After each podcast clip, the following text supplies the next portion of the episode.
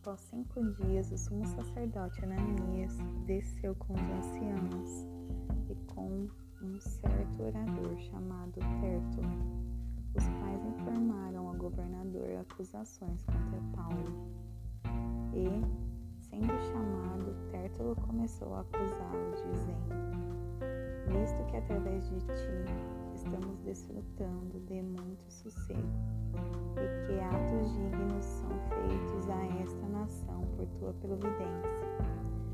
Sempre e em todo lugar, excelentíssimo Félix, o queremos reconhecer com todo agradecimento. Mas, para não importuná-lo demasiadamente, suplico-te que nos ouça com a tua clemência as, vossas poucas, as nossas poucas palavras, porque temos achado que este homem é uma peste que promove sedições todos os judeus, por todo o mundo, e o chefe da seita dos nazarenos, o qual intentou também profanar o templo, o qual tomamos. Queríamos julgá-lo conforme a nossa lei. Mas o tribuno Lisias veio a nós e com grande violência tirou-o de nossas mãos, mandando aos seus acusadores que viessem a ti. Examina tu mesmo e poderás entender todas as coisas das quais o acusamos. E os judeus também concordaram que estas coisas foram assim. Então, Paulo, depois que o governador tinha acenado para ele falar, respondeu: Porque eu sei que tu és há muitos anos juiz dessa nação.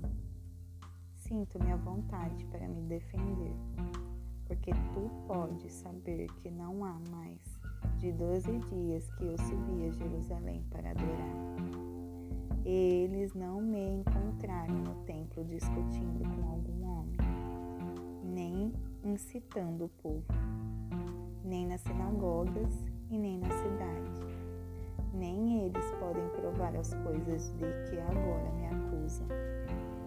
Mas confesso-te que, segundo o caminho que eles chamam heresia, assim eu adoro ao Deus dos nossos pais crendo em todas as coisas que estão escritas na lei e nos profetas, tendo esperança em Deus, como estes mesmos também esperam, que haverá a ressurreição dos mortos, tanto dos justos como dos injustos. Nisto também me esforço de sempre ter consciência sem ofensa para com Deus e para com os homens.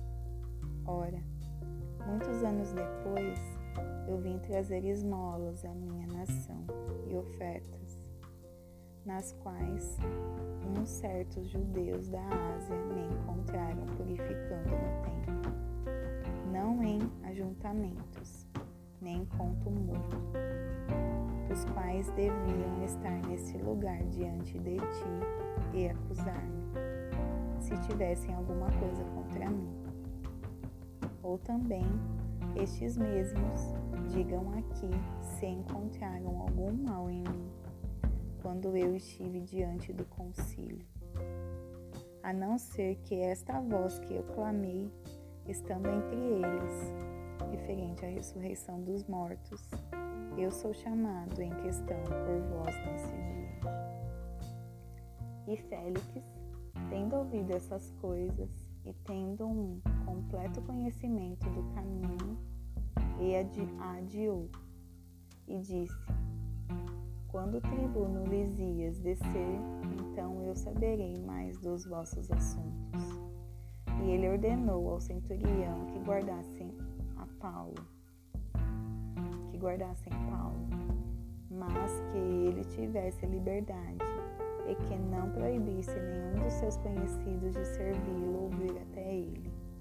E após alguns dias, vindo Félix com sua mulher Drúzila, que era judia, mandou chamar a Paulo, enviou-o acerca da fé em Cristo e ouviu-o acerca da fé em Cristo.